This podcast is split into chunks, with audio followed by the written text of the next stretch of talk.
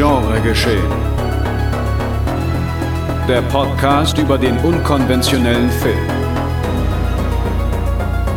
Mit Daniel Schröckert, André Hecker und Tino Hahn. Präsentiert von fredcarpet.com.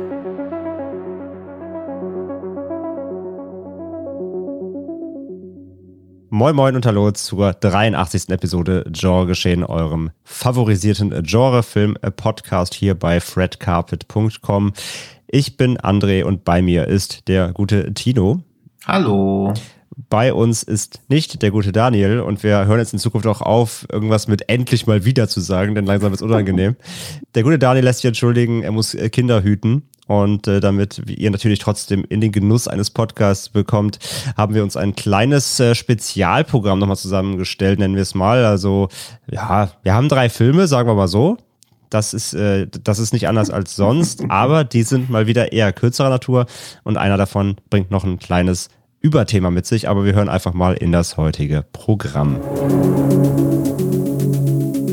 In der Kürze liegt die Würze. So auch auf dem Genrefilm. In dieser Episode sprechen wir über den neuen Kurzfilm Lass Mörder sein von Karlschlag-Regisseur Max Kleschinski, in dem zwei verlorene Seelen einen Mord verüben wollen. Zudem reden wir über Sushi No, in dem mehr Sushi gekotzt wird als nach einer Fischvergiftung im Restaurant.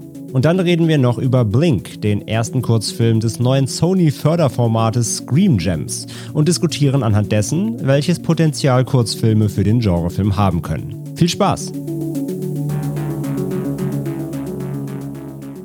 Ja, heute also nochmal drei Kurzfilme und ähm, wir fangen an mit einem Film, der wo ich sagen muss, auf den war ich schon sehr heiß, nachdem ich gehört habe, dass er existiert, was mhm. erst vor kurzem passiert ist. Denn der stammt von einem Regisseur, der mich bereits 2018 oder habe ich ihn 18 gesehen oder erst 19, jedenfalls der mich mit seinem Filmdebüt schon richtig weggeflasht hat. Und zwar ist das Max Leschinski. Ähm, der hat den Film Karlschlag gemacht, ein deutscher Genrefilm. Den hast du auch gesehen, oder? Ja, habe ich auch gesehen. Der hat mich auch weggeblasen. Also den fand ich richtig stark der hat mich wirklich komplett überrascht. Den hatte ich damals mit Daniel mhm. gesehen. Er hat einen Screener gehabt und wir haben uns den ganz unverblümt auf seiner Couch in seinem Arbeitszimmer angeguckt und waren so, ja, mal gucken, was uns erwartet. Deutscher Genrefilm, mhm. okay. Und wirklich waren, wir waren beide komplett mindblown irgendwie. Also das war ähm, eine absolute Überraschung aus dem Nichts. Und äh, ja, jetzt hat eben Max Leschinski einen neuen Kurzfilm am Start, der da heißt Lass Mörder sein. Ähm, interessanter Titel auf jeden Fall. Mhm. Und äh, ja, wovon handelt er? Ganz kurz zusammengefasst, es geht um zwei Typen, ähm, Niki, Nick und Lars, und die wollen ja so eine Art Fußspur hinterlassen im Leben. Ja, die sind ziemlich perspektivlos, merkt man recht schnell, die haben keine richtigen Ziele, arbeitslos und, und ja, haben keinen, haben keinen Drive im Leben. Wie es aber beim Kurzfilm so ist, erfährt man natürlich jetzt nicht tiefgreifend, woher das rührt, aber man kriegt schnell ein Bild von ihnen. Und ihre Fußspur, die sie im Leben hinterlassen wollen, ist ein Mord an ihrer Freundin Miriam, die an diesem Tag auch noch Geburtstag hat. Und das ist im Grunde die ähm, Handlung dieses sehr äh, knappen Kurzfilms von knapp 18 Minuten. Und ähm, ja, ich muss sagen, ich war auf jeden Fall direkt wieder in seinem Stil, weil ich finde, von der Stilistik her hat er mich direkt wieder sehr an Karl Schlag erinnert, weil, weiß nicht, wie es dir da geht, ich finde halt, äh, Gleschinski hat eine krasse hat einen krassen Skill, irgendwie sehr nahbar zu filmen. Das mhm. war bei Karlschlag schon so. Das wirkt immer alles wie aus dem Leben gegriffen, trotzdem filmisch. Also du hast nicht das Gefühl, du siehst gerade so ein Home-Video, es sieht schon alles hochwertig aus mhm. und trotzdem so nah dran und die Dialoge und auch der drei Charaktere, und das sind ja auch nur drei hier, drei Figuren eben. Und du hast das Gefühl, das ist alles aber trotzdem so echt. Und das ja. macht's auch gleichzeitig, finde ich, so immer so schlimm bei ihm.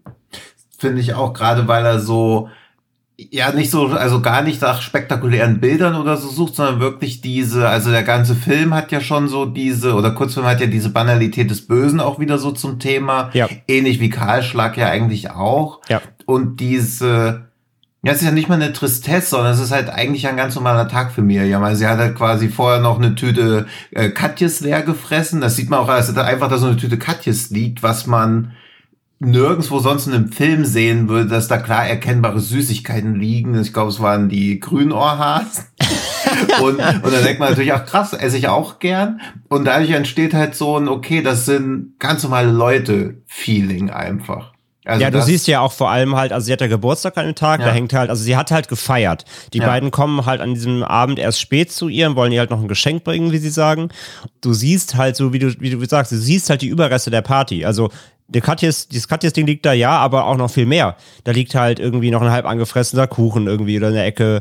Äh, du siehst irgendwie die Getränke, äh, die leeren Getränkegläser der Gäste, die schon wieder weg sind. Da hängt halt noch die Happy Birthday-Galande so. Also mhm. du siehst halt, da ist halt, da war schon Leben in der Bude, noch bis vor wahrscheinlich einer halben Stunde. Und jetzt ist sie halt alleine, kommt als die klingelt gerade aus der Dusche, hat nur ein Handtuch um, sagt auch so, ey, eigentlich passt jetzt gerade nicht mehr, lässt sie dann trotzdem halt noch rein. Aber du merkst halt schon, eigentlich ist der Abend schon vorbei. Aber davor ist ganz, ganz viel passiert. Sie hatte wahrscheinlich einen tollen Abend mit vielen Freunden und mhm. jetzt kommt sie in diese neue Situation halt, ja. Ja. Ja, und ob so, also ich habe auch dann nämlich so überlegt, weil ich so dachte, hä, sie hat Geburtstag, die Gäste sind schon weg, vielleicht hat sie auch gar nicht so ein krass integriertes Leben, sondern ist halt auch eher so ein Einzelgänger, weil sie, also ich finde auch alle drei super gecastet. Bei ja. Miriam jetzt auch so wie, wie jemand wirkt, der so, Ah, es klingt so ein bisschen gemein, aber so im eigenen Leben auch nur eine Nebenrolle spielt, so ein bisschen. Also keiner hm. von ihnen wirkt ja so wirklich so platziert. Also Miriam hat ja noch so ein bisschen diese trotzige Haltung, als sie dann auch auf ihren Job angesprochen wird, weil genau, ja alle dieses, ja, sie ist Köchin, was ja ein absolut ehrenbarer Job ist, aber einer von den beiden Typen sagt halt auch so, ja, verdienst du so 400 Euro im Monat. Und dann sagt sie, nee, ich verdiene irgendwie 630 und im dritten Lehrjahr dann 1300 und ich kann damit machen, was ich will. Und da wird halt schon klar, dass da die ganz großen Sprünge nicht möglich sind, aber dass das auch völlig egal ist, weil sie was gefunden hat, was ihr gefällt. Worin sie aufgeht, ja. Ja, genau. Also ne, quasi ein Job, den sie auch als Berufung sehen kann, weil ihr Kochen Spaß macht. Während beide anderen, also die beiden Typen ja schon so planlos wirken. Und das finde ich halt auch so das Triste daran, dass sie gar nicht denken, dass sie mit eigener Leistung Fußspuren im Leben hinterlassen können oder auch einfach, also kannst du auch Fußspuren im Leben von anderen hinterlassen, einfach indem du nett bist und lieb und für jemanden da bist, also als Freund da bist, sondern dass sie nur in einem Mord irgendwas sehen. Ja, ja, genau. Das, das, das und der, nicht mal in einem Amoklauf. Also ja. wenn selbst Mörder keine Ambitionen haben, also es klingt jetzt irgendwie so absurd, aber ich hoffe, es ist nachvollziehbar, dass ich halt denke, dass wenn jemand durch eine Gewalttat eine Spur im Leben hinterlassen wird, dass man da auch den möglichst grausam, möglichst viel also viel Terror oder so anrichten muss, weil Mord ist ja in unserer heutigen Gesellschaft auch schnell vergessen, außer die unmittelbar Betroffenen. Also natürlich werden sie im Leben von Miriam und deren Angehörigen und Freunden lebenslanges Trauma hinterlassen, aber in der Gesellschaft wird es ja keinerlei Impact leider einfach haben. Ja, außer, außer halt, wenn dann ein Jahr später der True Crime ja. Podcast zu Miriams Tod erscheint. Genau, ja. Und wir hatten ja vorher auch schon geschaut, weil der Film am Anfang suggeriert, dass es eine real existierende Straftat ist. Und deswegen haben wir halt gesucht nach Miriam, 39 Messerstiche und haben halt schon vier Verbrechen gefunden, wo irgendwas mit einer Miriam war und Messerstichen und 39, aber nicht das dazu passende Verbrechen. Also es ist ja eine Tat, die leider wöchentlich in Deutschland in der Art vorkommt. Ja. Deswegen ist das auch noch trauriger, dass selbst wenn du alles machen kannst, theoretisch, weil du damit ja auch deinem eigenen Leben, also wenn du jemanden umbringst, setzt du deinem eigenen Leben dadurch eigentlich auch ein Ende. Außer ja. du willst als Serienkiller dann durchstarten, aber nicht mal das, es wirkte nicht mal so, als ob sie durchstarten. Gleich so eine Förderung beantragen oder so, hast so ein kleines Serienmörder-Startup. Ja, mach eine Ausbildung. ja, ähm, ja das, deswegen, und das, das fand ich halt auch so weird, weil ähm, bevor sie dann eben zu Miriam fahren, sieht man sie ja kurz in einer der Wohnungen von den beiden mhm. Jungs, ich glaube, in, in der, ja. ich glaube, das ist, glaube ich, Nicks Wohnung, wo sie kurz halt auch drüber noch reden und, und dann sagt, ich weiß gar nicht, ist es Nick zu Lars oder andersrum, einer von beiden sagt, einer, einer sagt zum anderen so, hey, äh, ist das hier eigentlich dein, dein Drecksoutfit, weil denkt dran, wir, ist das das Outfit, was mit Blut besudeln darf, mhm. weil denkt dran, wir müssen das danach verbrennen. Ja. Das ist das einzige Mal, dass sie aber auch über solche so, so Spuren verwischen reden, ja. ähm, weil es wirkt jetzt auch nicht so, als hätten sie den großen Plan. Das ist jetzt kein mhm. Master, das ist jetzt die beiden das sind keine Masterminds, ja, die jetzt damit mhm. alles durchkalkulieren. Aber ich fand, dieser Satz impliziert ja trotzdem, dass danach erstmal geplant ist, das Ganze zu vertuschen. Also sie wollen ja dann scheinbar nicht blutüberströmt ja, direkt ja. zur Polizei rennen und sagen, hey, das ja. waren wir, wo ich mir aber denke, wenn ihr eine, eine, einen Fußabdruck hinterlassen wollt, dann müssen ja aber eigentlich alle wissen, dass ihr das wart, sonst ist es ja komplett für den Arsch. Ja, also vielleicht wollen sie so namenlosen Schrecken verbreiten, aber auch das beats the purpose irgendwie. Also sie werden ja, ja, quasi berühmt für etwas, wo niemand weiß, dass sie das waren. ähnlich wie der Erfinder, um mal ganz komplett abzuschreiben, ähnlich wie der Erfinder vom Feuerlöscher. Da weiß man nämlich nicht, wer das war, weil die ganzen Patentunterlagen sind in einem Brand vernichtet worden. Ernsthaft? Ja, ja, das habe ich irgendwann mal als Funfact auf, aber das stimmt wirklich. Das ist ja fantastisch. Also man weiß nicht. Oder Hydrant, irgendwas Feuerlöscher oder Hydrant. Man weiß nicht, wer das erfunden hat, weil alle Unterlagen verbrannt sind. Ja. Geil. Ja. ja, und das ist, und ich glaube halt auch, dass sie jetzt nicht, also weit davon entfernt sind, perfekte Verbrechen zu begehen, mhm. aber sie tauchen ja relativ random bei Miriam auf. Sie kennt auch nur einen von beiden, wahrscheinlich auch nicht so gut. Und niemand hätte wahrscheinlich gedacht, dass sie das einfach sind, aber der Rest ist ja komplett dilettantisch. Fingerabdrücke auf dem Messer. Bei beiden könnte man auch so denken, okay, die haben vielleicht auch schon Vorstrafen. Ist halt eher eine Mutmaßung, aber jedenfalls sind sie weit davon entfernt, so Masterminds zu sein. Ja. Aber es könnte schon so wirken, als ob sie das weiter fortsetzen. Und die, ja, diese Power-Dynamik zwischen den beiden fand ich auch spannend, weil es sind ja eigentlich keine Freunde. Weil ich habe kurz so drüber nachgedacht, ob man glücklich sein muss oder traurig darüber, dass man im eigenen Leben niemanden hätte, mit dem man losziehen kann, um spontan jemanden abzustechen. Und natürlich ist man da eher drüber glücklich, aber eigentlich, wenn die wirklich Freunde gewesen wären, die das zusammen machen würden, haben sie ja wenigstens sich selber gefunden. Also sie hätten ja schon Fußspuren im, im Leben der anderen hinterlassen, aber dass ihnen das auch nicht ausreichen würde, wäre halt auch wieder so traurig. Gleichzeitig merkt man dann ja aber auch schnell, dass, wie hieß der mit den Locken? War das Nick? Ich meine, das ist Nick, ja. Ja, also wie Nick den anderen halt einfach ausnutzt, beziehungsweise auch so hinmanipuliert und er in mhm. der Schlüsselszene des Kurzfilms ja das auch erkennt und das ja auch ein sehr schöner, rührender Moment eigentlich dann auch darstellt. Also es war ja dann doch auf einmal diese, nicht so ein Sliding Doors Moment, es hätte auch alles anders werden können, aber wo er quasi auch merkt, wie er sein Leben auch leben könnte oder dieser ganz kleine Moment, wo sie den Karton aufmacht. Ja. Was auch erstaunlich spannend war, weil sie wollen ihr ein Geburtstagsgeschenk überbringen und in dem Moment, wo sie das Geschenk öffnet, wollen sie sie eigentlich umbringen und man auf bizarre Art und Weise fiebert man halt auch mit, weil man wissen will, was in diesem Karton drin ist. Der ist so ein bisschen der What's in the Box Moment, so. Ja, ja. das klappt halt super. Ja, ich finde sowieso, ja. dass der Film, äh, dass der Kurzfilm extrem spannend ist, obwohl halt ja. eigentlich, also eigentlich ist dir A klar, was passiert, weil ja wir wollen ja auch nicht jetzt alles verraten, weil der Film, nee. man will, kann nicht vom Twist reden, aber der Film ist sehr clever konstruiert. Ja. Aber er steigt auf jeden Fall eben, er, der Film steigt ein mit dem Mord. Den sieht ja. man zwar nicht so richtig, man, man sieht es nur im Hintergrund so schemenhaft, aber der Film steigt ein mit dem Mord und suggeriert halt damit, man kennt ja das Ende. So. Ja. Und trotzdem schafft es dann der Film im Laufe dieses Abends, sobald sie dann eben diese Wohnung von ihr betreten, extrem spannend zu sein, obwohl die Tonalität eigentlich das gar nicht hergibt. Also der Film arbeitet nicht mit anspannender Musik, ja. Es gibt keine bedrohlichen Shots, sondern es gibt, ergibt sich einfach aus dieser Stimmung dieser zwei Typen, deren, deren Intentionen man vorher kennenlernt, äh, mit ihr alleine in dieser Wohnung. That, that's it. Und genau, und diese kleinen Sachen wie diese Schachtel, um die es halt quasi mhm. geht, ja, weil sie am Anfang, als sie dir das übergeben, geht sie auch einmal zum Tisch, wo sie steht und man denkt, jetzt packt sie es halt aus und man denkt da schon, oh Gott, oh Gott, oh Gott, was passiert gleich? Und dann mhm. sagt sie, nee, damit warte ich jetzt noch, ich ziehe es erstmal an und dann trinken wir erstmal ein.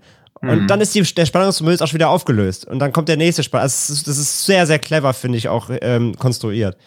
Ja.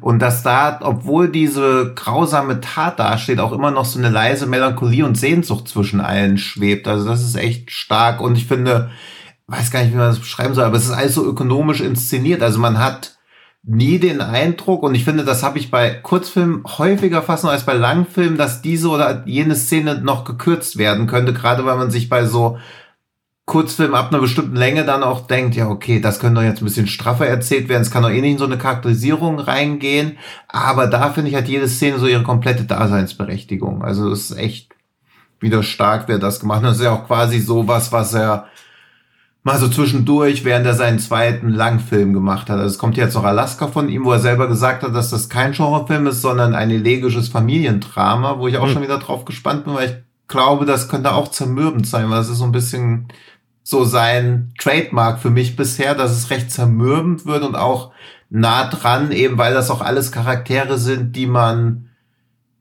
nicht nah vom Nahen kennt, weil man sich von so Leuten ja auch fernhält, aber so, auch so Karschler-Charaktere hat man ja in seiner Jugend auch gekannt, beziehungsweise wusste, was für Typen das sind und man war immer halt froh, wenn man ihnen aus dem Weg gehen konnte. Naja.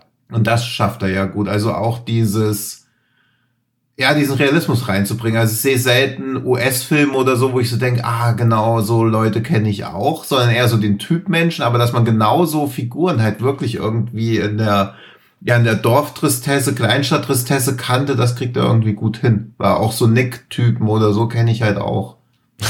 Die jeder jeder kennt einen wollen, aber halt so. Hä? Jeder kennt einen Nick-Typ. Ja, ja.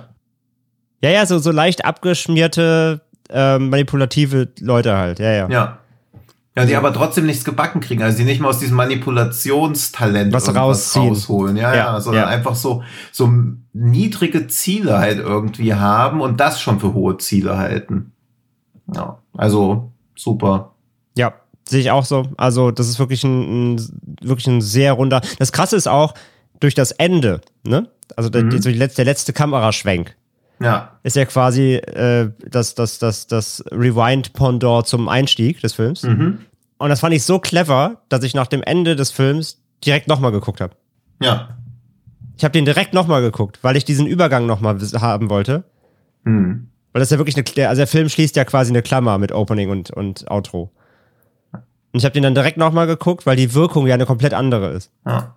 Ja, man kann ihn quasi echt wie diese, wie diese ganzen TikTok-Videos, die du Ja, man kann ihn wie so, ein, man kann ihn wie so ein Loop gucken. lassen, ja. Genau. Das fand ich so clever. Ja. Und dann habe ich halt, weil ich dachte, nee, jetzt muss ich jetzt nochmal den Anfang sehen. Und dann habe ich ihn einfach mhm. direkt nochmal laufen lassen, weil er halt eh ja. nur so kurz ist und einfach, ja, und es funktioniert beim zweiten Mal genauso gut.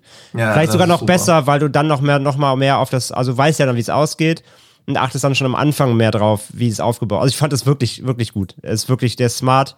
Ja. Ähm, der ist toll gespielt, sieht toll aus, schöne Idee, wie du sagst, im Subtext passiert da so viel, obwohl du gar nicht so viele Leute erfährst, aber es reicht, um da die Geschichte für dich komplett auszukleiden. Also bin echt beeindruckt mal wieder von ja. ihm. Und umso mehr Bock jetzt natürlich auch auf seinen nächsten langen Film. Ja, also deswegen, ähm, also aktuell ist der Film leider noch nicht verfügbar.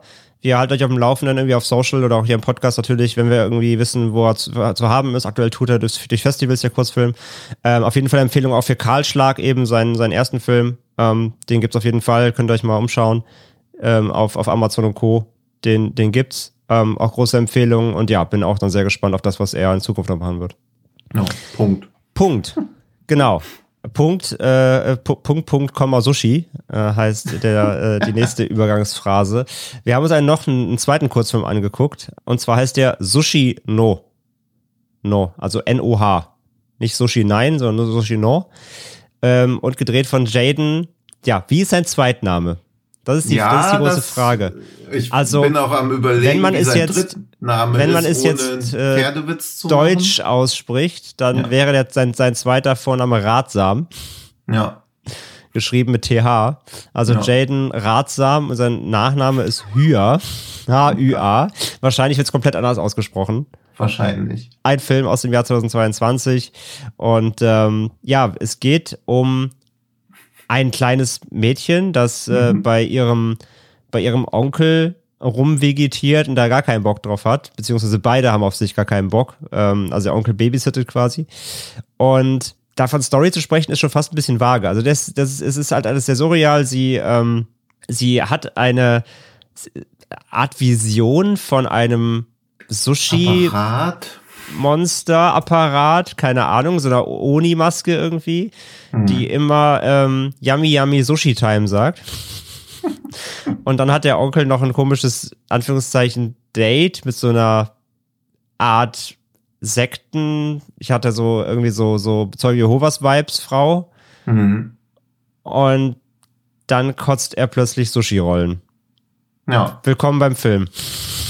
So habe ich es auch wahrgenommen. Ja, also, äh, wo wir, wo wir gerade bei ähm, äh, beim, beim Vorfilm bei Lass Mörder sein sehr genau ausstaffieren konnten, was Sinn und Zweck des Ganzen ist, muss ich sagen, bei Sushi No war ich ein bisschen aufgeschmissen, was der Film mir sagen möchte. Mhm. Sondern es war dann schnell irgendwie eine Aneinanderreihung von Abstrusitäten, von, von Ekligkeiten, von ja, Sushi-Gekotze, Fischgekotze und dem Onkel, der sich dann irgendwann diese Maske aufs Gesicht setzt und dann durchknallt und ja und es ist also es passiert halt alles, aber warum es genau passiert, erschließt sich mir nicht so ganz oder hat ja. sich mir nicht erschlossen. Nee, mir auch nicht. Also Also es war halt auch so ein bisschen dieses, ja, wie so 80er Jahre Horror, wo Sachen auch einfach passieren und man muss es dann so hinnehmen, wie halt in so einem Giallo, wo ja auch Logik jetzt nicht unbedingt das ist, wo das meiste Augenmerk drauf gelegt wird, aber dann hat er so ein bisschen so, so Body Horror, dann ist diese Maske da, mhm. dann finde ich, versucht der Film, und das ist auch nur, jetzt kommt nur so angelesenes Wissen, nichts, was ich selber wahrgenommen habe, noch zwischen westlicher Kultur und östlicher Kultur noch so ein bisschen zu vermitteln, weil es eine australische Produktion ist und der Regisseur ist halt japanisch-australischer Abstammung. Und gut möglich, dass er versucht hat, da so einen Spagat zu machen zwischen westlicher Horrorfilminszenierung und äh, südostasiatischer Horrorfilminszenierung, aber es wirkt dadurch auch ja, wie eine Sushi-Rolle, wo man zu viele Zutaten reingestopft hat. Wo man sich so denkt, boah, warum machst du nicht einfach nur Lachs rein? Warum muss da jetzt noch Hotdog rein und noch ein bisschen Ketchup drauf und mit Käse überbacken? Also, ich glaube, da wäre ein stärkerer Fokus sinnvoll gewesen. Ja, genau, es ist ein bisschen so, du, du, du, die, die Sushi-Rolle, die er da auskotzt, die drei Meter lange gefühlt, äh, mhm. äh, als ob du die dir gerade reingezwiebelt hast und es war einfach zu viel und du sitzt auf der Couch und denkst dir nie wieder. Ich gebe dir vollkommen recht mit diesem 80s. Es hat genau solche äh, ich habe ich hab gerade erst letzte Woche für Devils and Demons Evil Dead Trap zum ersten Mal gesehen, den ersten. Mhm, mhm. so in die Richtung. Es ist halt ja, so schön, stimmt, ja. schön, wir machen einfach Freischnauze, woran nach uns gerade ist und packen da alles irgendwie rein, was so ein bisschen die Horror-Zauberkiste hergibt. Das fand ich auch grundlegend sympathisch. Auch, ähm, auch wie der Onkel dann mit dieser Maske dann aussieht, schön fies, er hat einen schön ja. fiesen Look. Und wenn er sich einmal da, wie gesagt, die, äh, er knallt ja dann so mit dem Kopf so 30, 40 Mal auf den Boden so und haut sich mhm. in die. Fresse blutig. Das waren schöne kleine Momente. Ähm, aber es fehlte mir, ja, es fehlte mir das große Ganze. Also trotz, trotz allem hat es nicht gereicht, damit ich jetzt sagen kann, es war ein cooler Kurzfilm, mhm. weil auch ein Kurzfilm braucht irgendwie eine Art von Substanz. Und wenn ja. da im Subtext halt wirklich irgendwie viel tra transportiert vielleicht wurde, was ich nicht verstanden habe, okay. Ähm, aber ich habe diese, also ja, diese, diese, diese, diese äh, Kulturvermittlung ähm, habe ich da jetzt nicht gesehen. also wenn das, wenn das irgendwie beabsichtigt wurde, okay. Äh, ich habe diese ganzen, also ich dachte halt erst, er hat ein Date mit dieser Frau. Aber irgendwie war, gedacht, ja. aber irgendwie sagt er dann, als sie dann, weil es ist ja super awkward, ne? Also bietet mhm. ihr Sachen an und sie sitzt da so, ah nee, hm, nee, und hier und er so, ja, willst du dich hier zu mir aufs Sofa setzen? Und sie so, ah nee, ich bin, ich bin, ich, ist alles gut, brauche ich nicht, ne, danke. Ähm, und dann kommt ja diese, dann, dann rollt sie da diesen Banner hoch und sie fangen da an abzusekten und mhm. sie fängt da irgendwie so, so, so ein äh, Chanting äh, rauszuhauen. Und bei der Verabschiedung sagt er nämlich dann irgendwie, ja, wir sehen uns irgendwie im Büro, wir sehen uns Montag im Büro oder so. Also, ja. als ob sie Kollegen sind oder so. Und das habe ich irgendwie alles nicht verstanden. Ich habe nicht genau ja, kapiert. Oder ob das Date so schief gelaufen ist und er hat eine Kollegin gedacht, aber ich habe das auch, das blieb so. Das war mir zu schwammig irgendwie. Ja, so vage halt einfach. Und ich glaube, das Grundproblem zeigt sich schon am Anfang in diesem Werbespot, der halt so wirkt, als ob er diese ganzen Stereotypen bedienen will, wie halt groteske japanische Werbespots so in der westlichen Vorstellung aussehen. Es wird komisches Englisch gesprochen, alles ist ganz grell, der Humor ist so unfreiwillig komisch oder auch teilweise zu derb. Aber auch das wirkt ein bisschen zu bemüht. Also es hat sich nicht so, so entwickelt, sondern man hat schon gesehen, okay, hier soll irgendwas gezeigt werden, was möglichst absurd ist. Und wenn ich diesen Eindruck habe, dass da irgendwas gezeigt werden soll, was möglichst krass, möglichst absurd ist, denke ich so, okay, und das mehr ging nicht, oder was? Das ist also der, halt genau, das bisschen, ist, das ist der Punkt, ja. Ja. Das ist halt natürlich auch so ein bisschen so eine elitäre Haltung, aber wenn jemand sagt, okay, ich drehe komplett frei und also, und wenn ich eben Mördern vorwerfe, dass sie nur eine Person umbringen, um unsterblich zu werden, dann kann ich auch Sushino vorwerfen, okay, wenn das jetzt alles ist, um hier wirklich mega was krasses abzuliefern, dann reicht es auch nicht. Weil ich auch bis kurz vor Ende gedacht habe, okay, wie soll das hier jetzt enden? Und dann endet es auch so unmotiviert. Erwartbar ja, so erwartbar, aber gleichzeitig, wie es zu diesem Erwartbaren kommt, ist halt auch absurd. Also dann geht ja. jemand durch eine Tür, dann geht die Tür zu und auf einmal färbt sich der ganze Raum in einem anderen Licht und dann denkt man so, jetzt wird doch nicht das passieren, was man denkt, was passiert, und dann passiert's doch. Ja. Aber auch so entschleunigt irgendwie. Also ja. es hat sich so das meine ich nämlich das, wo ich bei Sushi No dachte, oh, für einen Kurzfilm lässt sich das ja aber alles ganz schön viel Zeit. Ja, auch das, ja. Also. Vor allem dachte ich mir, ich dachte mir bei, bei Lass Mörder sein, als ich beim ersten Durchlauf, hm. war ich auch so, wie jetzt kommen die Credits? Ja. So.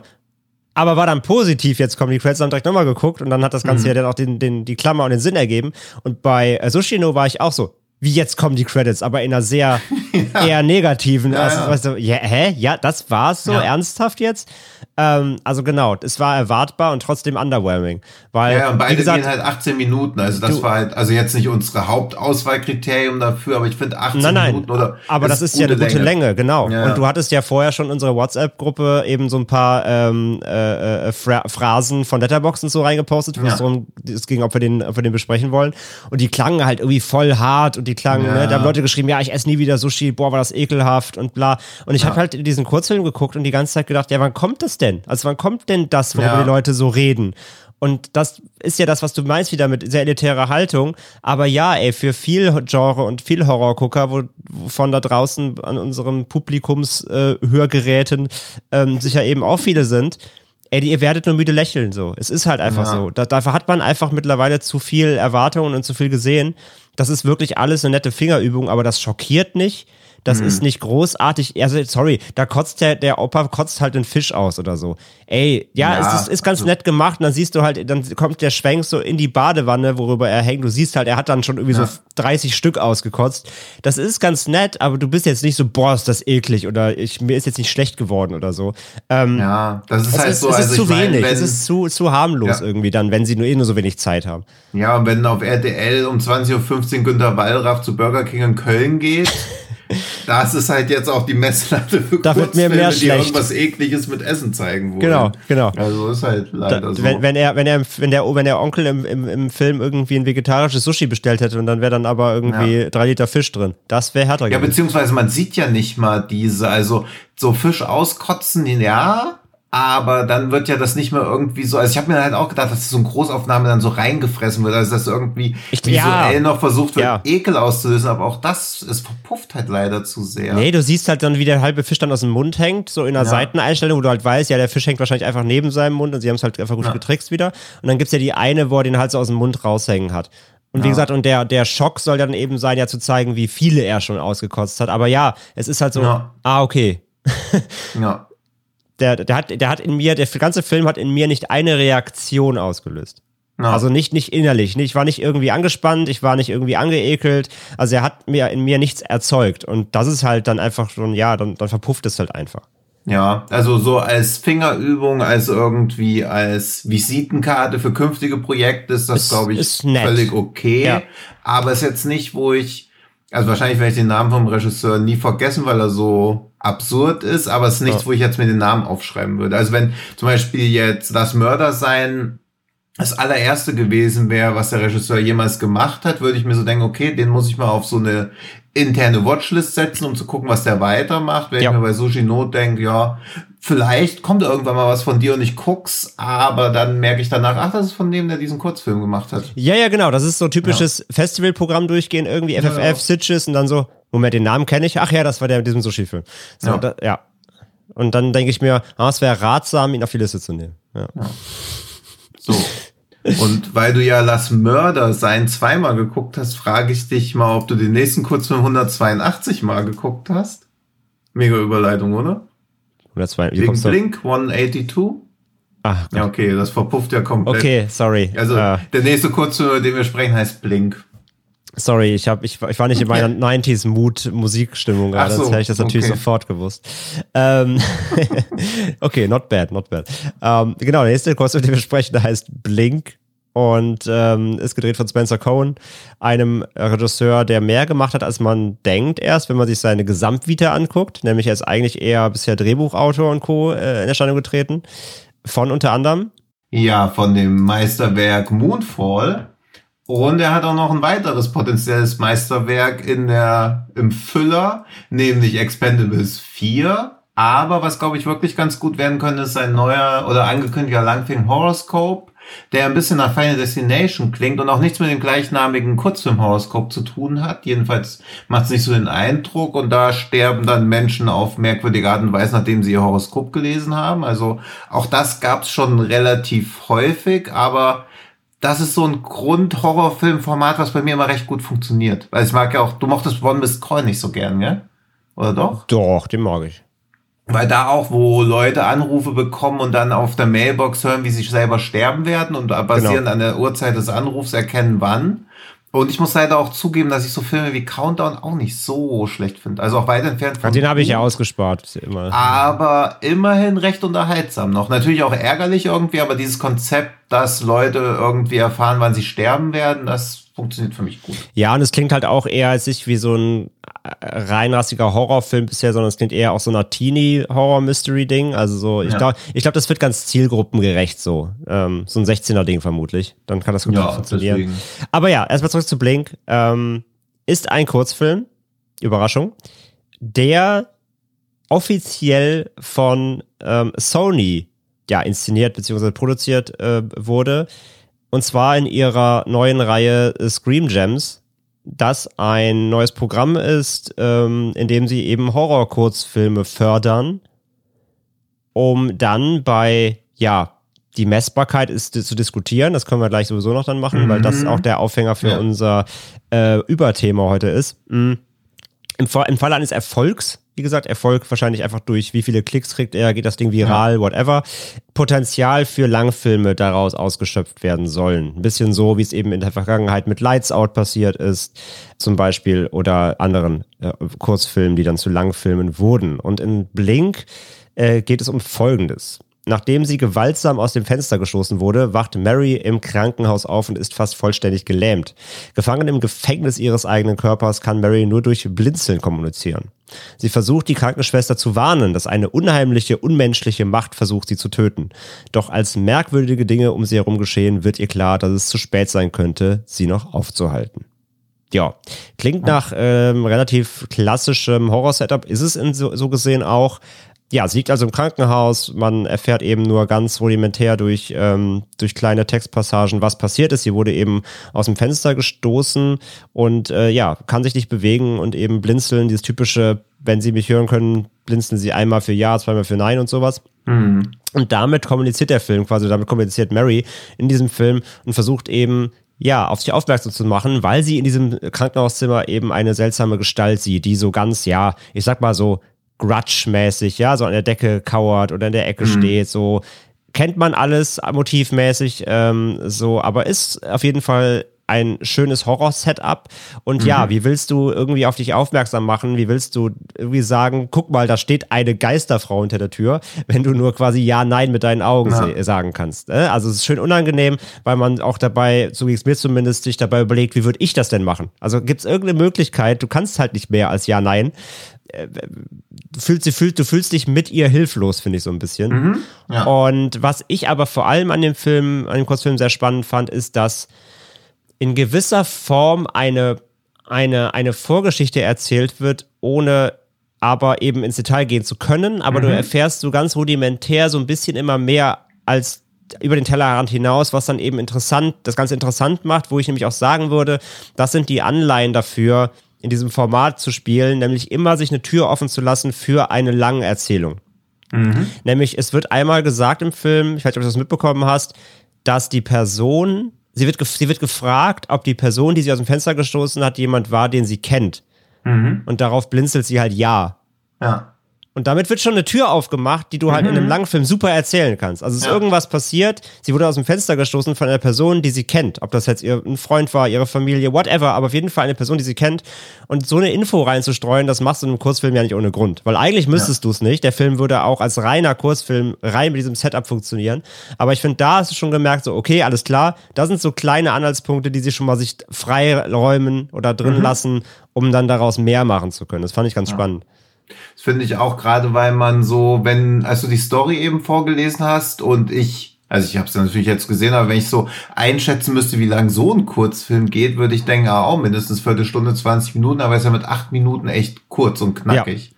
Also deswegen das ist halt so ein Proof of Concept Film und auch so eine Visitenkarte. Also das merkt man ihm im Positiven wie Negativen an, weil er wirklich einfach ein perfides Setting nimmt, was ja reichlich hinkonstruiert wirkt. Irgendjemand wird ja, dem Fenster geschubst. Komplett. Und also, also das ist ja eher auch was, wo man von Anfang an wieder dieses typische Kurzfilm-Ding hat. Ah, es wird auf einen Twist am Ende hinlaufen oder auf einen krassen Jumpscare. Was ich aber völlig fein finde, weil wenn das eine Dreiviertelstunde geht oder sogar ein ganzer Film ist, ist es halt immer ermüdend und das haben wir bei Genre geschehen, das zieht sich ja wie so ein Oberthema komplett durch, immer, dass wir bei vielen Filmen denken, ah, oh, für einen Kurzfilm wäre es ganz cool gewesen, beziehungsweise besprechen wir auch relativ häufig dann Langfilme, die mal ein Kurzfilm waren, wie dieser Sound of Violence, ja. wo der Kurzfilm mega war, der Langfilm ist dann halt zu ja, lang. die 10 Minuten Ideen des Kurzfilms auf 90 Minuten mit zwei neuen Ideen angereicht, was aber halt einfach nicht reicht und ich fürchte beziehungsweise glaube auch, dass man halt eine Produktionsfirma wie Sony oder Screen Gems beziehungsweise Scream Gems dahinter braucht, um aus einem Kurzfilm einen nicht Meilenstein des Horrorfilms zu machen, aber immerhin was sehr kompetentes und unterhaltsames, weil den Lights Out finde ich auch den Langfilm toll. Also gerade weil der noch so ein bisschen versucht, diese Sozialkritik reinzubringen, auch noch so ein bisschen diese der sich auch mal mit so Themen wie Armut oder Arbeitslosigkeit auseinandersetzt. Also Lighthouse war ja schon für einen Horrorfilm sehr Sozialdrama über weite Strecken. Ja. Und finde dieses Potenzial, also die Kurzfilmidee zu nehmen und dann noch wirklich anzureichern und nicht einfach nur zu strecken, das finde ich schon sehr spannend. Genauso wie hier bei Blink auch dieses, wer hat sie aus dem Fenster gestoßen? Weil als ich so drüber nachgedacht habe, okay, wie kann ein Langfilm aussehen, dachte ich auch schon, oh nein, jetzt werden wir eine halbe Stunde kennen, wie sie ein ganz normales Leben hat. Und dann kommt dieser Unfall, damit man so eine Fallhöhe hat. Diesmal auch im wahrsten Sinne des Wortes. ein Absturz und, in vier Stufen, ja. Ja, und dann merkt man so, ah, okay, nach einer Dreiviertelstunde geht hier der Horror dann los, weil mhm. bevor sie querschnittsgelähmt ist, kannst du ja quasi nicht mal irgendwelche Jumpscares oder so einbauen. Also es ist halt wirklich so, erst so eine Charakterdrama, was dann in Horror umschlägt. Und das kann ja super ja langweilig werden, weil Horrorfilme jetzt oft nicht dafür bekannt sind, jetzt die tiefgründigsten Charakterstudien zu sein. Aber das fand ich bei Lights Out schon gelungen. Fand ich auch, und, ja. Ja, und das war ja ein Kurzfilm, der war ja wirklich sehr, sehr kurz, der auch nur auf den Jumpscare am Ende hinlief. Mama war relativ kurz, ist als Langfilm super geworden. Also, das ist ja auch das andere Oberthema, was wir mitgebracht haben. Mhm diese Sinn und Unsinn davon, als Produktionsfirma Kurzfilme in Auftrag zu geben, beziehungsweise talentierten Filmemachern Geld zu geben, damit sie einen Kurzfilm machen und gleichzeitig sich die Option offen halten, daraus einen Langfilm zu machen. Aber im Prinzip ist das eigentlich die sinnvollste Publikumsstudie, die man machen kann, weil wenn so ein Kurzfilm beim Publikum super gut ankommt und dann irgendwann 30 Millionen Views hat, machst einen Langfilm draus, weil die Audience hat dann halt einfach recht und wenn es halt nicht funktioniert, ist es teilweise schade, weil die Grundidee trotzdem gut war und du konntest es nicht viral machen, aber als Case Study finde ich das super, weil ich glaube auch, wenn sowas wie Smile war ja auch ein Kurzfilm mhm. und der wurde dann wahrscheinlich einfach nur irgendwo entdeckt, weil der ist zumindest vorher ist das komplett an mir vorbeigegangen. Also ich glaube nicht, dass er viral gegangen ist. Aber ich glaube, wenn er im Rahmen von so einem Projekt gewesen wäre, hättest du definitiv dir sofort gesagt, okay, wir machen sofort einen Langfilm draus. Und man lässt nicht erst mehrere Jahre verstreichen oder so. Ja, das, also ja, gebe ich dir vollkommen recht. Also ich finde das Experiment, das jetzt Sony hier macht, auch, auch super smart. Ich bin halt bei dem, bei dem Viral-Aspekt, ich frage mich halt immer, aber ist das denn immer der, der Garant dafür, dass dann der Langfilm auch erfolgreich werden kann? Also, weil, weil ein Kurzfilm, den halt, ich meine, wir wissen ja alle heute, Aufmerksamkeitsspanne der Leute sehr kurz. Äh, mhm. Deswegen passen Kurzfilme ja super in das Konzept. Die kann man sich eben noch abends mal schnell vom, vom Pennen nochmal irgendwie auf dem Handy reinziehen ja. oder halt einfach überall. Du brauchst halt nicht viel Zeit aufwenden. Aber wenn so ein Ding viral geht, sei es jetzt einfach halt auf YouTube selbst oder dann eben auch mhm. plattformübergreifend, eben TikTok, wie es bei Smile, ähm, auf anderen Kanälen viral geht, whatever und wird gezeigt, okay, das Ding ist, kennt jetzt irgendwie zumindest mal jeder und du startest dann die Kampagne für einen, für einen sagst, hey, es wird jetzt ein Langfilm, ihr habt doch das Ding schon gesehen, guckt mal, mhm. das wird jetzt ein Kinofilm und so. Ist das der Garant, dass dann alle Leute, die den Kurzfilm geil fanden, auf jeden Fall trotzdem ins Kino rennen werden oder den Film sich zumindest irgendwie dann angucken werden? Bin, weiß ich halt nicht. Glaube ich nicht, aber wenn man schon so weiß, okay, das war richtig spooky, jetzt kommt zu der Langfilm, weil ich glaube, Lights Out hat auch den Vorteil gehabt, dass er auf so einen krassen Jumpscare endet. Ja, und, halt, also, und da, da, da ging es ja wirklich nur um, um die Idee. Das war diese genau. Idee mit dem Licht ja. an, siehst das Ding nicht, Licht aus, ja. ja. Ja, und bei Blink ist ja auch einfach nur die Idee, diese Kommunikation ja. Durch Blinzeln. Also es ist im Prinzip, also man will es jetzt auch nicht so runterreden, aber es sind ja keine Filme, sondern es ist einfach eine twisted Prämisse, dass irgendein Handicap vorhanden ist oder irgendein Gimmick. Mhm. Also das sind ja eigentlich Gimmickfilme, Gimmick weil da ja. wird ja dann auch so viel über das Zwingern und oder als Kurzfilm sind es Gimmickfilme und dann als Langfilm können sie ja besser so ausgeführt werden. Und gerade Horrorfilme haben ja überhaupt nicht so einen Longtail. Also was mit Smile passiert, ist ja sehr ungewöhnlich, dass so ein Horrorfilm ja. von Woche zu Woche zunimmt. Eigentlich muss ein Horrorfilm am Startwochenende 80 Prozent des Budgets einspielen, sonst war es halt nix. Deswegen glaube ich schon, dass so eine Viralität, weil wenn dann so irgendwie, okay, dieser Kurzfilm kommt jetzt ins Kino, aber es ist halt noch länger und noch gruseliger, das kriegt man als Marketing, glaube ich, ganz gut hingebogen. Mhm. Und danach kackt sowas erwartungsgemäß ja sowieso ab. Also auch Lights Out hat ja nicht monatelang immer wieder stabile Zahlen geschrieben, sondern hat halt mal kurz für so einen Peak gesorgt und ist dann halt relativ schnell abgesoffen. Aber was ja, ja, halt einfach reicht in Vergleich Produktionskosten, das, was du einspielen musst, reicht ja ein erfolgreiches. Oder vor Corona hat ein erfolgreiches Startwochenende gereicht. Jetzt braucht man natürlich so das Startwochenende plus noch die Woche drauf und vermutlich auch noch mehr.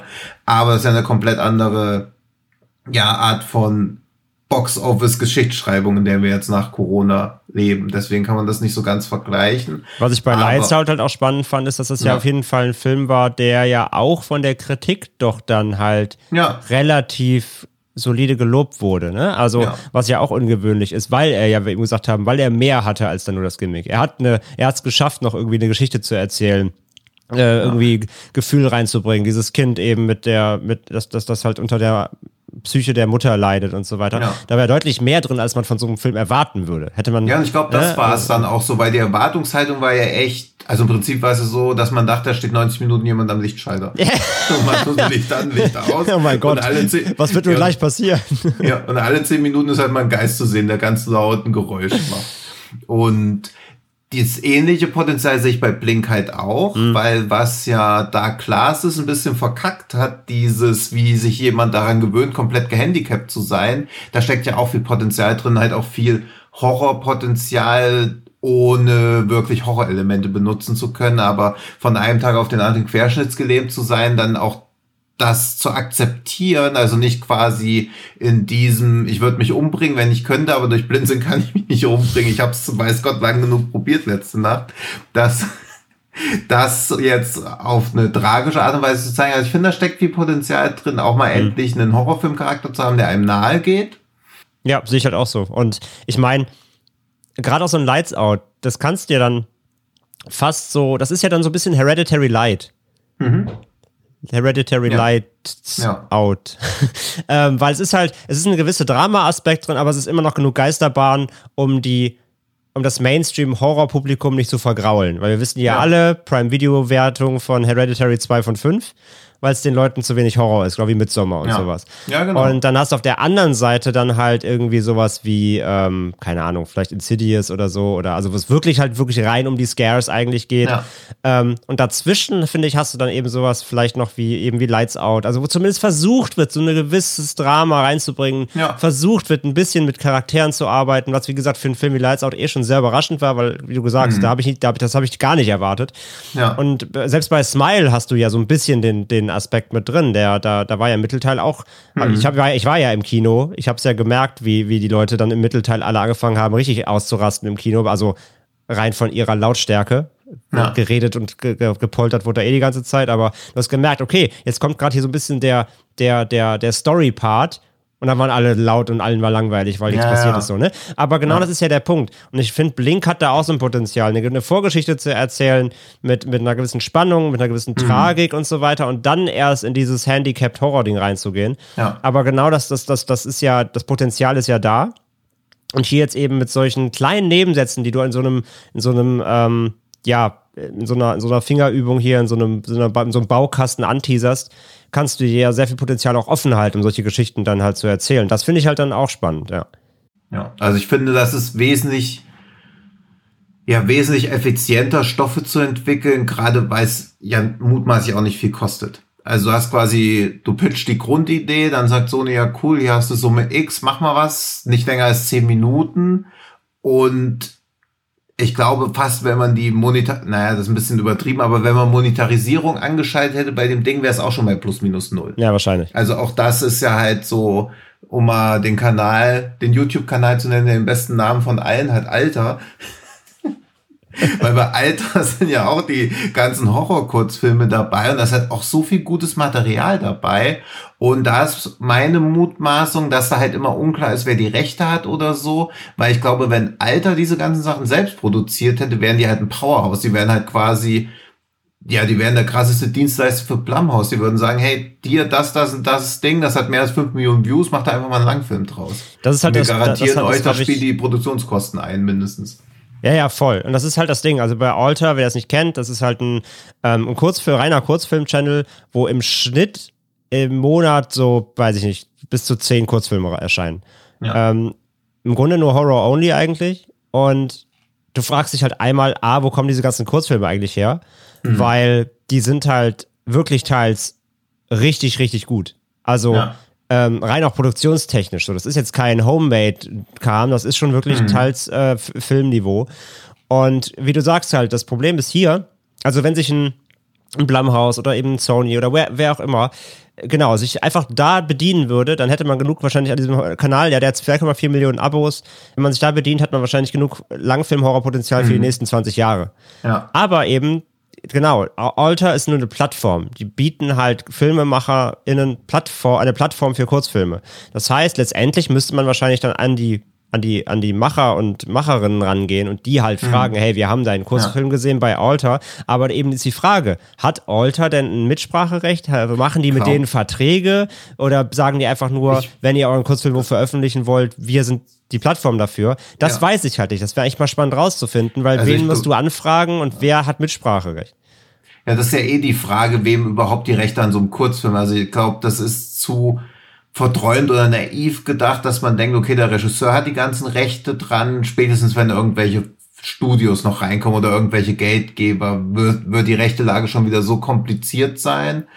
Und weil manchmal hat man schon irgendwelche Kurzfilmregisseure angeschrieben und so gefragt, hey, warum gibt's keine englischen Untertitel für euren Kurzfilm? Und dann kriegt man so sinngemäß das Antwort, ich habe nicht die Rechte an den englischen Kurzfilm. Ich habe die Rechte an der englischen Version von meinem Kurzfilm, der gar nicht existiert, schon mal verkauft, beziehungsweise liegen die irgendwo anders, weil das irgendwie bei der Finanzierung so und so geregelt wurde. Also das ist ja alles dann ganz wirr und wild und für uns als Laien, glaube ich, kaum zu durchschauen. Und natürlich hast du auch eben recht mit deinem Argument, dass nur weil ein Kurzfilm viral geht, das nicht automatisch bedeutet, dass der Kinofilm Erfolg hat, aber immerhin hast du ein Indiz. Also wenn du nur ein Drehbuch hast und dazu einen Film machst, weißt du ja nicht mal, also weißt du gar nichts. Mhm. Da hast du aber immerhin schon den Proof of Concept, dass es als Kurzfilmidee funktioniert hat, was du Marketing auch noch aufgreifen kannst.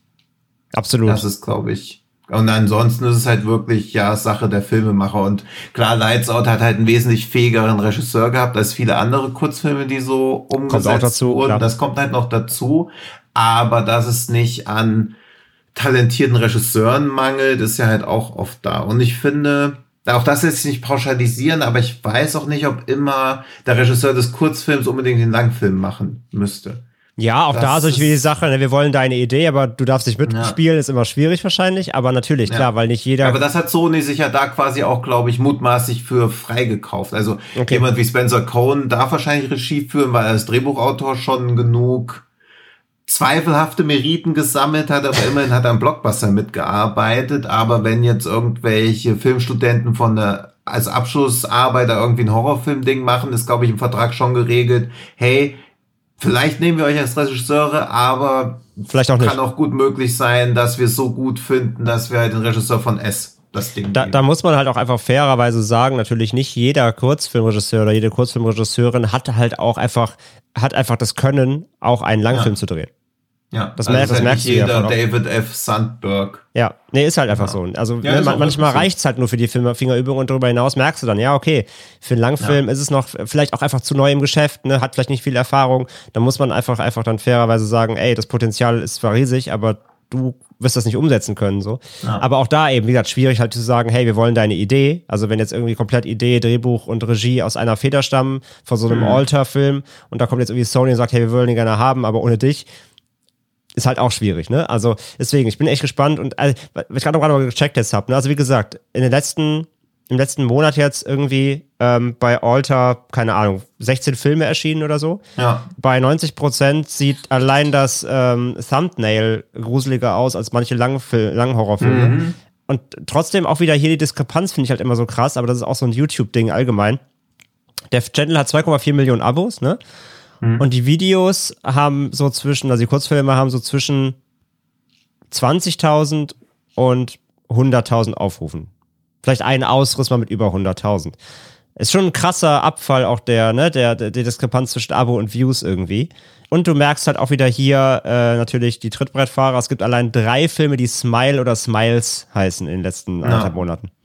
Die natürlich nichts mit Aber dem Kinofilm zu tun es gibt auch den Horror-Shortfilm Brüche. Also auch irgendein deutscher Horror-Shortfilm. Also generell. Piggy ist da zu finden. Also der kurz Ja, der, genau. Piggy der ist da zuerst erschienen. Also ja. generell, falls ihr Alter noch nicht auf dem Schirm habt, weil ich finde auch, dass das so eigentlich sollte es jeder kennen, aber dann ist es doch erstaunlich unverbreitet Absolut. eigentlich. Aber, aber ich, bei euch, selbst, also selbst ich vergesse es, selbst ich vergesse ja. es halt immer wieder. Ich, ich merke, ich, ich merke jetzt ja, gerade, wie viel ich ja schon wieder nicht gesehen habe und weil ich mir jetzt gerade alles schon wieder auf die Watchlist setzen könnte hier. Ähm, also das sollte man aber echt auf dem Schirm das haben. Thumbnail von Guts, ey. Ja, von, von, von Guts oder hier unten, wenn du ein bisschen runterscrollst, das von, äh, auch das von dem Smile ähm, mit den 172.000 Aufrufen. Ja. Oder hier Teenage Turmoil, das der, die Collection da irgendwie. Da sind so geile Thumbnails wieder dabei. Oder hier äh, Shutter, sieht ein bisschen aus wie Dr. Satan und so. Ja. Äh, wirklich mega. Äh, äh, klar, oft, oft sind die Thumbnails geiler als der Film, gar keine Frage, ja. Also bei dem ja, Output, klar. klar. da hast du auch äh, locker 50 Prozent dabei, wo du sagst, okay, das war mal gar nichts. Mhm. Aber du hast auch immer wieder kleine Perlen drin. Also es lohnt sich echt. Wir verlinken den euch auch in, die, in den Show Notes, den Kanal. Wirklich, sollt ihr auf dem Schirm haben. Da sind wirklich geile Stoffe dabei. Und wie gesagt, wenn man da irgendwie die rechte Lage irgendwie klären kann, seitens der Studios, ey, wie gesagt, also rein, rein, ähm, rein von Konzepten her, von High Concepts und von, von, von Ideen und von Stoffen, da kannst du eigentlich für die nächsten Jahre kannst du, kannst du davon profitieren, so wenn du mit, mit den Leuten irgendwie sprichst irgendwie. Also es ist der Wahnsinn, ja. ja. Ja, deswegen. Entlassen wir euch jetzt in die Nacht oder in den Morgen oder wann auch immer ihr uns hört und ihr könnt euch gleich mal auf Euter irgendwas reinziehen. Und falls ihr da irgendwelche Empfehlungen habt, also irgendwas, was ihr gesehen habt, was nicht 24 Millionen Views hat, wie zum Beispiel The Dollmaker, sondern eher so 63.000 und ihr damit dann davon ausgehen könnt, dass wir es vielleicht auch nicht gesehen haben, dann haut gern bei Twitter oder Instagram noch raus, was ihr da an Empfehlungen bei Euter habt, denn sie haben viel. Oder natürlich auch, wenn ihr Kurzfilme wie auf YouTube kennt, die nicht auf Alter sind, sondern auf irgendwelchen Einzelchannels, die keine Sau kennt. Aber ihr ja. denkt euch jetzt, ey, ich habe schon mal einen richtig krassen Kurzfilm gesehen, den kennt kein Mensch. Gerne vorbeischicken, gucken wir uns gerne an. Ja, ähm, bitte. Ja, soviel zum Kurzfilmthema. Wie gesagt, ich finde es einfach immer spannend, weil ich liebe einfach Kurzfilme generell. Weil ich finde ja, einfach, ja. das Potenzial ist immer riesig. Du hast eben mal nicht so einen großen Zeitinvest, wie ich liebe. Ich liebe halt auch auf Festivals diese Shortfilm-Reels zu gucken, wo dann so zehn mhm. Stunden laufen. Immer geil. Deswegen großer Fan. Und bevor wir euch aber jetzt, äh, wie Tino gerade sagt, in die Nacht, in den Morgen, in den Mittag, wann auch immer ihr uns hört, äh, entlassen. Tino, ich habe noch einen Schrecken für Amazon für dich. Ach, sehr schön, cool. Dann Weil ich dachte, jetzt, jetzt, haben wir in den letzten Mal so oft äh, euch da draußen genervt, dass ihr uns doch sagen sollt, ob ihr das Format noch mögt. Und wir haben jetzt echt viele, viele mehr Rückmeldungen jetzt doch mal bekommen, nachdem wir euch getriezt mhm. haben, dass ihr das Format äh, gut findet und wir doch bitte weitermachen sollen. Und auch wenn jetzt Daniel nicht dabei ist. Aber ähm, ich habe mir gedacht, ich habe hier, ein, ich hab hier einen äh, kleinen Schrecken für dich und dachte ja, mir, und dachte mir, den lösen wir jetzt einfach ab sofort. Denn ich gebe schon mal einen Tipp auch direkt, weil dann weiß es wahrscheinlich eh, aber dann können wir zumindest schon auch schon mal teasern. Glitschig, giftig, euphorisch. Der Schrecken vom Amazon. War Teasern schon der Tipp? Mehr oder weniger. Echt? Das ist okay, shit. ja, dann schieß los. Ich, ich lese mal vor. Also, ja. ein Sterne-Review von Amazon mhm. zu einem Film, den du auf jeden Fall kennst. Okay. Ich habe selten so einen B-Movie-Schrott gesehen. Ausgeliehen habe ich mir den Film, weil ich dachte, in einer DVD-Zeitschrift eine positive Kritik gelesen zu haben. Da muss es sich um einen anderen Streifen gehandelt haben. Klar. Hier passt einfach gar nichts. Schlechte Darsteller, billige und geklaute Effekte, armselige Maske, eine sinnfreie Story mit Religionsanleihen und, und, und. Alles großer Quatsch. Schade um das Geld, schade um die vergeudete Zeit. Dabei ist die Idee von X hm, hm, hm, und diesen Sektenanhängern eigentlich sehr cool. Ach, das ist der Teaser? Also, das ist Teaser? Ja. Dann schätze ich, das ist End of the Line. Das ist korrekt. Ach, gut. Puh, aber ohne Sektenanhänger hätte ich wieder nicht geschnallt. Ja, den habe ich extra drin gelassen. Ja, ja, weil ich ja. dachte, also davor, ja. das, was ich weggelassen habe, ist, dabei ist die Idee mit der U-Bahn und den Sektenanhängern eigentlich, ja. Ja, und da, also es war richtig sehr gut. Und ähm, damit zum Teaser schon mal vorweg, wir werden in naher, naher Zukunft, in diesem Jahr noch, ähm, eine kleine U-Bahn-Horror-Special-Folge für euch ähm, machen, weil äh, Tino kam auf die Idee, äh, wie, was für coolen U-Bahn-Horrors eigentlich gibt. Und da muss Ja. ich zustimmen. Ja. Irgendwie ein Also dankbares... auch, in, äh, auch im Film. Genau, also nicht nur in Großstädten, sondern auch im Nee. Film. Ähm, und da werden wir mal ein bisschen, bisschen was nochmal rauskramen aus der, aus der Klamotten, aus der Mottenkiste. Aus der Klamottenkiste, ja, genau. Aus der U-Bahn-Kiste. Und äh, ja, End of the Line wird natürlich dabei sein. Den ich auch sehr, sehr mag. Also wer den nicht kennt, schon mal auf die Watchlist setzen. Ähm, schön, schöner, wirrer Endzeit-U-Bahn, U-Bahn-Horror. Äh, mit vielen Überraschungen. Und äh, ja, wenn ihr den dann auch nur einen Stern gebt, dann ähm, könnt ihr euch gleich einreihen bei Amazon, aber ich denke bei Dann uns. schicken wir euch den BVG-Twitter-Account auf den Leib. dann, dann kriegt ihr ein Jahresabo und müsst jeden Tag in Berlin U-Bahn fahren. Ähm, ja. Kommt auf jeden Fall demnächst schon mal auf merken, U-Bahn-Horror wird gut, freuen wir uns ja drauf. Und ansonsten bedanken wir uns an dieser Stelle für eure Zeit. Heute ein bisschen kürzer, aber ich glaube, dass ähm, das, aber das passt ja auch zu Kurzfilmen. Genau, Das haben aber ich ja glaube, das so Thema gemacht. war dafür dankbar und wie gesagt, ich glaube trotzdem, dass ja für den einen oder anderen was Spannendes dabei war, auch wenn ihr heute wieder zwei von den Filmen jetzt erstmal nicht sehen könnt, aber wie gesagt, auf die Watchlist setzen definitiv, vor allem eben Lass Mörder sein. Wir sagen euch Bescheid, sobald er irgendwo verfügbar ist, aber eben austoben könnt ihr euch bei Alter, da habt ihr erstmal genug zu gucken. Und wir sagen in dem Sinne, bis zur nächsten Woche. Vergesst nicht, ähm, uns bei iTunes, Spotify und Co. eine kleine Bewertung dazulassen, wenn ihr den Podcast gerne mögt. Sagt allen Freunden, Familien, Haustieren Bescheid, dass es diesen Podcast gibt, wenn nicht alle sowieso schon hören. Und wenn ihr noch so lieb seid und neben Kurzfilm gucken ein bisschen Zeit habt, weil ihr seid ja eh gerade auf YouTube, checkt doch mal bei Fred Carpet vorbei. Da findet ihr auch tolle ähm, Formate wie was mit Film und weiteren Formaten aus deren äh, Backlog äh, sowohl Podcast als auch videotechnisch freuen sie sich. Genau. Wir freuen uns, wenn ihr nächste Woche wieder dabei seid. Und bis dahin wünschen wir euch eine gute Woche. Tschüssi. Tschüss.